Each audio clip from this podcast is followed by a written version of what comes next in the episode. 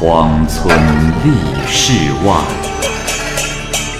孤灯笑蓬莱。雁作人间雨，旷世岂了斋。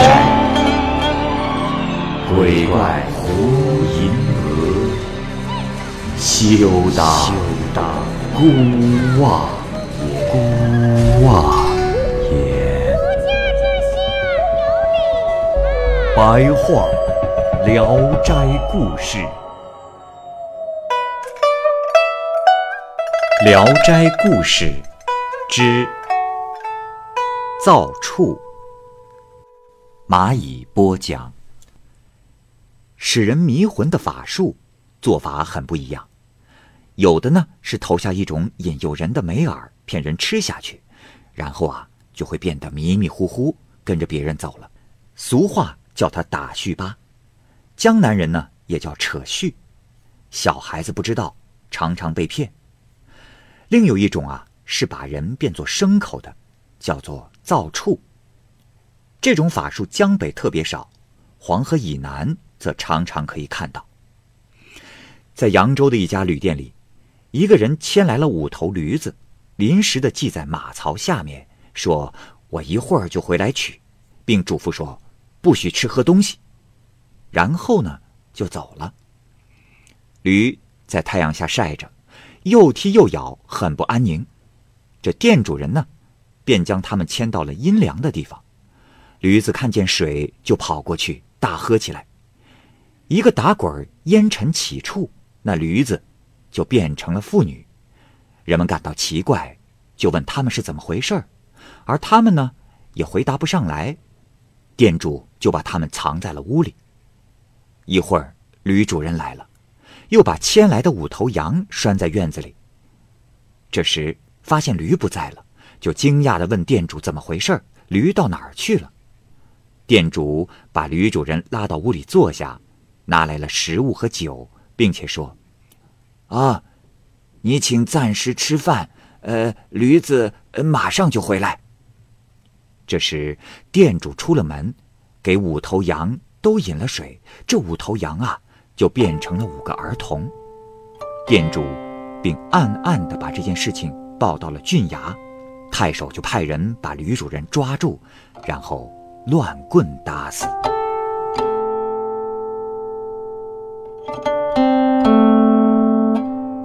耿十八，新城人耿十八病情很是危险，知道自己的病无法再好了，就对妻子说：“永别就在今夜，我死之后，你是嫁人还是守寡，都悉听尊便。只是我想听听你的说法。”妻子沉默而不说话。耿十八执意要问，并且说：“啊，守寡固然很好，呃，嫁人也是人之常情。只是你有什么样的想法，说明了不要紧，不要有什么顾虑。我都是要过世的人了，你如果守寡，我的心里固然得到安慰。”你若是再嫁，我，我的心也就死了。妻子凄惨的说：“这家里都快揭不开锅了，郎君生前也没有供给，我凭什么守寡呀？”耿十八听了，猛然捉住妻子的手臂，狠狠的说：“你！”你真狠心啊！说完，便断气了。这手啊，还紧紧的握住妻子的上臂，不可以分开。妻子大哭大叫，家里的人听到后赶到，两人紧紧的抓住耿生的手，才把他的手掰开。耿十八不知道自己已经死了。出门后，只见到有十几辆小车，这每辆车上啊。都坐着十个人，并且啊，一个方符写着自己的名字贴在车上。驾车的人看见了耿十八，就催他上车。耿十八看见这车上啊，已经有了九个人，加上自己，正好是十个人。又看见贴在那上面的纸单，上面写着自己的名字。这车开走的时候，发出吱吱的响声，声音啊，在耳畔回荡。耿十八也不知道自己将会去什么地方。一会儿，到了一个地方，停了下来。有人说道：“这是思乡地。”耿十八听到了这个名字，但又疑心不对。这时，又偶尔听到驾车的人在说：“哎呀，今天死了三个。”耿十八又惊慌起来。等到细细的听他们的谈话，这才知道说的都是阴间的事儿，才醒悟过来，说道：“啊，这我难道已经成了鬼吗？”顿时怀念起家里来。这家中虽然没有什么可牵挂的，但呀。还有一个年事已高的母亲，这妻子再嫁之后就没有人来侍养他了。想到这儿，不觉得眼泪直掉。车又走了一阵，只见有座高达数仞的亭台，游人很多，裹着头颅、捆着双脚的人哭着爬上爬下。这时，他又听见有人说这是望乡台。众人到了此地。都跳下了车子，纷纷抢着攀登。驾车的人或用鞭子抽打他们，或者不让他们去爬。唯独轮到了耿十八时，却催他爬上去。爬上了几十级的台阶后，到了顶部。耿十八抬头一看，只见门洞与庭院如在眼前，见门前面朦朦胧胧的，如烟雾笼罩。他此时的心里啊。凄凉悲伤不能自制，回头一看，一个穿着短衣服的人就在身旁，并问耿十八的姓名。耿十八详细的告诉了他，这人自称呢是东海匠人。见耿十八在流泪，就问：“我说兄台啊，你有什么不称心的？”耿十八便一五一十的把情况告诉了他。匠人便出主意，说要和耿十八一起。跳过亭台逃走，这耿十八担心冥府会派人来追，可匠人坚持说肯定不要紧。耿十八又担心说从亭台上跳下去会跌坏，匠人说只要跟着他前去就可。于是这匠人就首先跳了下去，耿十八呢也果断的跟着他跳了下去。到地面时，竟然是一点事儿都没有。耿十八欣喜。没有人察觉此事，于是啊，四下看去，看到所乘坐过的车马还在台下，二人就急忙逃奔。逃了几步，这耿十八突然想起自己的名字还贴在车上，恐怕冥府的人免不了啊会按照他的名字追捕他，于是反身来到车边，用手指涂掉了自己的名字，这才又逃奔走了。虽然是气喘吁吁的，但是。也不敢稍有停留。一会儿，他们二人逃到了巷里，匠人啊就送耿十八回到了自己的屋里。耿十八看见自己的尸体，这才醒悟过来，只觉得困乏而又口干舌燥，立即呼叫喝水。家里的人大惊，把水给了他，他一口气喝了有一担有余。一会儿又急忙起身，作揖跪拜，接着。又出门对匠人拱手作谢，然后才回到了家里面。回来之后，又僵硬的躺在地上一动不动。家里的人啊，看到他的行动异常，就怀疑他不是真的活了过来。但是渐渐的看他又没有别的异样了，就慢慢的靠近他。他这时才原原本本的把所遭遇的事情说了一遍。家人问他：“那你为什么要出门呢？”耿十八说：“哦，我出门是为了与匠人道别。”家人又问：“哦，那怎么会喝那么多的水呀？”耿十八又说：“哦，先是我喝，呃，然后是匠人喝的。后来就用汤粥喂他，几天后就恢复过来了。从此以后，耿十八就十分讨厌并冷落自己的妻子，不再与他同居了。”祝翁。济阳的祝家村，有一位姓祝的老头，活了五十多岁，后来生病而死。家里人进屋去料理丧服，忽然就听到祝翁在急促的呼喊。这时，家里人都奔聚到灵房，见祝翁啊又复活了过来，大家心里非常的高兴，向他慰问。祝翁这时只对自己的老伴儿一人说。我刚才离去，下决心不再回来了。只是走了几里地，心里想将你一副老骨头丢在这几个儿子的手上，这是冷是热都得依赖他们，也不会再有什么生趣，还不如跟我一起走算了。因此回过头来，想带你一起前去。大家都认为他是刚刚醒过来，而口作妄言，一点也不相信。祝翁啊，就又说了一次。老伴儿说：“哎呀，这样也好，但刚刚活过来，又怎么能再死去呢？”祝翁用手打断了他的话，说：“哎，不难。家里乱七八糟的事。”可赶紧料理，老伴笑着不愿离开。祝翁又催促他快去，这才走出了灵房。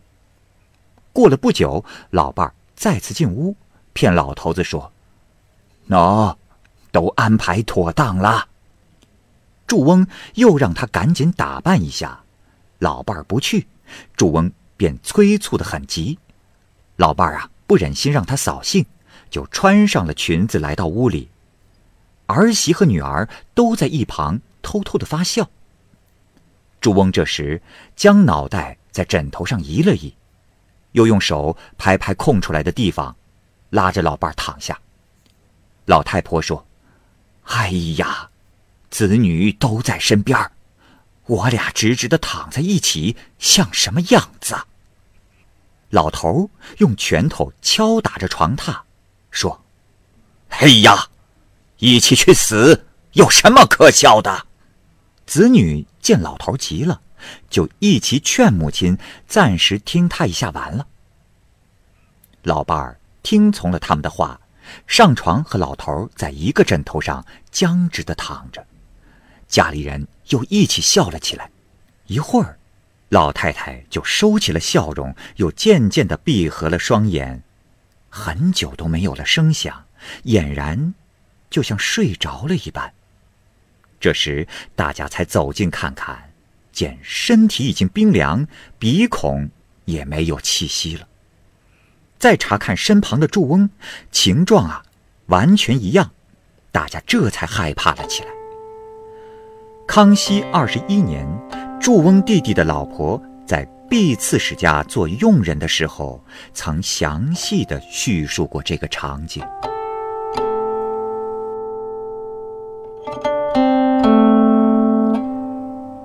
快刀。明朝末年，济南一带盗贼出没频繁，各县都安排了官兵，只要抓住了就格杀无论。章丘的盗贼尤其的多，有一个士兵的佩刀是特别的锋利，杀人的技巧也很是高超，这一刀下去就砍在骨缝空结之处。一天，抓的盗贼有十多人。押赴到市场的热闹地带，盗贼中的有一个人啊，认识这个士兵，迟迟疑疑的跟他说：“听说你的刀最快，在砍头的时候不用砍两次。我希望由你来杀我。”士兵答应了他，说：“好，呃，只要小心的跟在我的身边，不要离开。盗贼一直跟他到了刑场，只见士兵拔刀一挥，盗贼的脑袋就咔嚓一声掉落在了地上，滚到了几步之外。那脑袋还在旋转，并大声赞叹着：“哎呀，好快的刀啊！”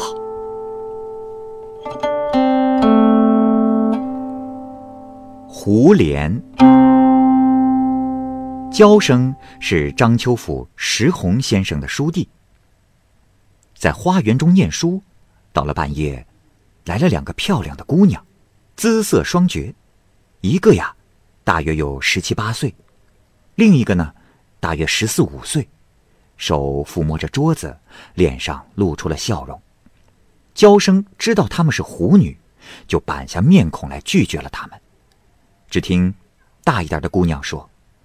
哎呀，您的胡须像长毛一般，竟然没有一点大丈夫气概。娇生说：“哼，我平生就不敢另找女色。”姑娘笑着说：“真是迂腐，你还固守着一滩残局吗？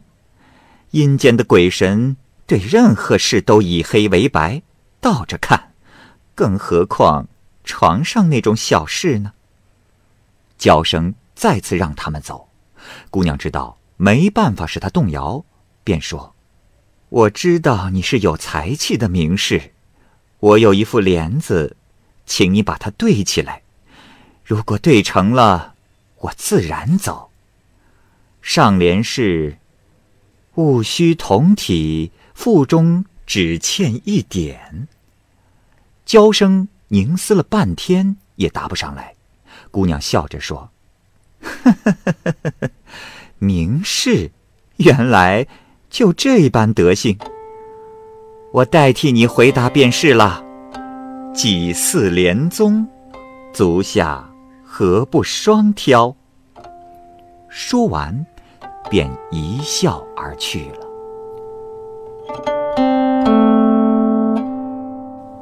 小记：常山居民某人，每当闲暇的时候啊，就有一矮小的客人前来拜访，并长时间的和他交谈。某人对矮小客人素昧平生，心中很是怀疑。客人对他说：“哎，三几天后我就要搬家，和你做邻居。”过了四五天。矮小客人又来拜访，并说：“我们现在已经是同乡了，呃，早晚都可以来听你的教诲。”某人问道：“啊，你搬到什么地方居住啊？”客人也不详细告诉他，只是用手向北指了一指。从此以后，客人每天都来一次，常常向人们借器物用具。有的人吝啬，不肯相借，于是啊，那器具就会丢失掉。大家都怀疑这矮小的客人是狐狸。村子北面正好有一座古墓，塌陷了一个深不见底的大洞，人们估计这狐狸一定就住在里面。大伙儿一起拿了兵器木棍来到古墓，趴伏在上面探听，但是半天是一点声响都没有。一更就要过去的时候，忽然听到洞穴里叽叽咕咕的有百十人在小声说话，大家沉默不动。一会儿，见一尺多高的小人不断走出，多得难以计数。大家叫喊着站立起来，一起向小人猛打。每次撞击都是一道火光，转眼之间四散而去，留下来的。只有一小撮发髻，像核桃般大小，其上以金丝和金线缠绕，骚臭无比。